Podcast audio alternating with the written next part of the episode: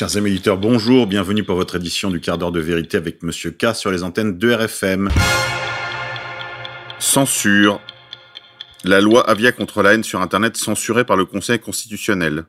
Le cœur du dispositif de la loi contre la haine en ligne, dite loi Avia, a été censuré ce jeudi 18 juin par le Conseil constitutionnel. Dans une décision rendue publique, les membres déclarent non conforme à la Constitution l'article 1er du texte. Celui-ci détaillait la manière dont les plateformes doivent retirer les contenus illégaux, d'une part les apologies de terrorisme et la pédopornographie, et d'autre part les contenus plus largement à caractère haineux ou sexuel mis en ligne. Pour chaque catégorie, le Conseil a dénoncé la procédure prévue, infligeant un coup d'arrêt à l'ensemble du texte. En ce qui concerne les contenus haineux ou à caractère sexuel mis en ligne, le Conseil dénonce encore une fois le mécanisme prévu par la loi. Celle-ci impose le retrait du contenu par l'opérateur dès lors qu'une personne lui a signalé un contenu illicite en précisant son identité, la localisation de ce contenu et les motifs légaux pour lesquels il est manifestement illicite. Elle n'est pas subordonnée à l'intervention préalable d'un juge, ni soumise à aucune autre condition. Conséquence logique, il appartient donc à l'opérateur d'examiner tous les contenus qui lui sont signalés, aussi nombreux soient-ils, afin de ne pas risquer d'être sanctionné pénalement.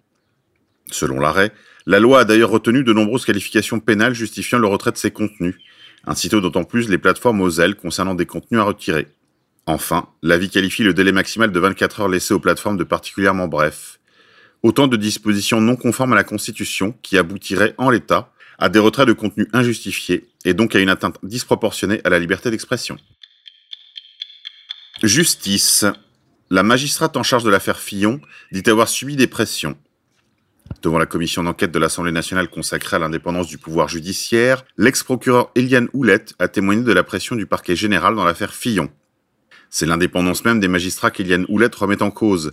Interrogé par la commission d'enquête de l'Assemblée nationale consacrée aux obstacles à l'indépendance du pouvoir judiciaire, l'ex-procureur national financier a reconnu avoir subi la pression du parquet général au début de l'affaire Fillon. Elle pointe notamment des demandes incessantes pour qu'elle fasse remonter les informations le plus vite possible sur les derniers actes d'investigation.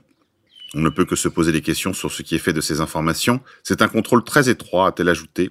Plus étrange encore, Eliane Houlette a évoqué une réunion lors de laquelle on lui aurait demandé d'ouvrir une information judiciaire contre François Fillon, alors que les investigations avaient jusqu'à lieu dans le cadre d'une enquête préliminaire, rapporte le point.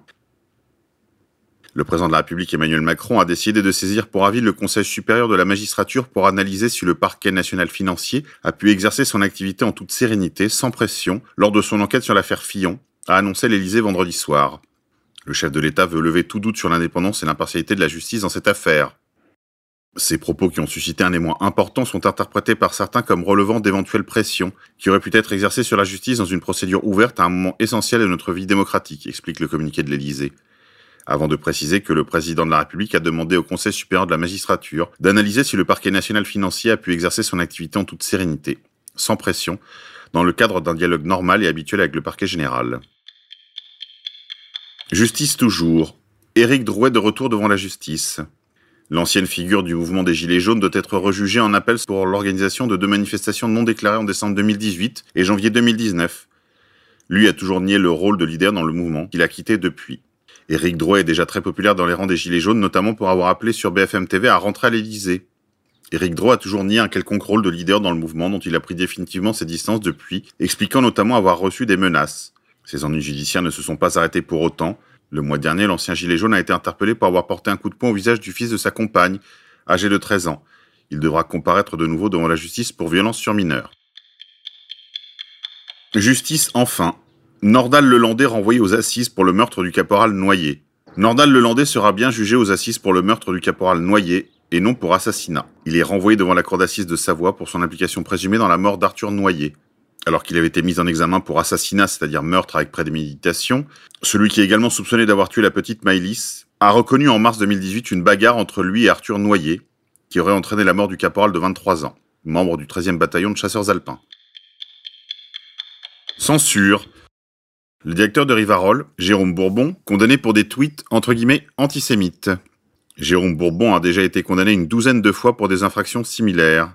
Le directeur de publication de l'hebdomadaire Rivarol, Jérôme Bourbon, a été condamné vendredi 19 juin à trois peines de trois mois de prison avec sursis pour contestation de crimes contre l'humanité et provocation à la haine notamment dans une étude jugée antisémite publiée en 2018. Le tribunal correctionnel de Paris a condamné Fabrice dit Jérôme Bourbon pour des messages publiés sur trois comptes Twitter suspendus depuis. La première série de tweets diffusée en mai 2018 sur son compte personnel évoquait la situation actuelle en Palestine et en Israël ainsi que la Seconde Guerre mondiale. Pour ces messages, la 17e chambre correctionnelle a reconnu M. Bourbon coupable de contestation et de crimes contre l'humanité, provocation à la haine et injure antisémite.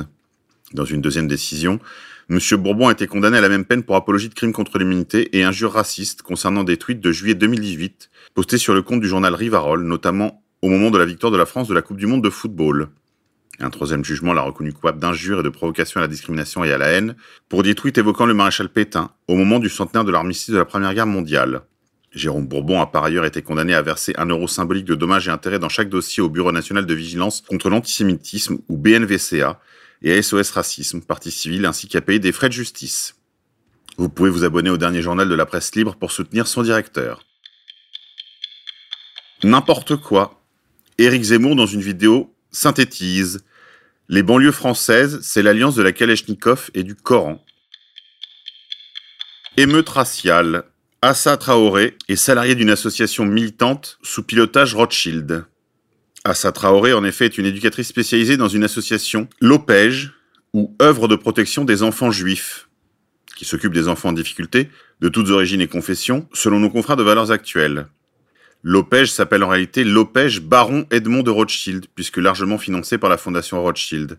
Après la mort de son frère, la militante antiraciste ne retourne pas travailler et bénéficie d'un arrêt maladie prolongé jusqu'en août 2017. Elle reste par ailleurs salariée de l'OPEJ jusqu'en décembre 2019, mais a assuré à Causeur ne pas avoir été rémunérée durant cette période. Du côté de l'OPEJ de Sarcelles, l'embarras est palpable. Bref, on nous refait le coup des indigénistes sous contrôle sioniste. Souvenez-vous d'Ouria Boutelja, salarié de l'Institut du monde arabe. C'est tout pour aujourd'hui les déconfinés. Je vous dis à demain.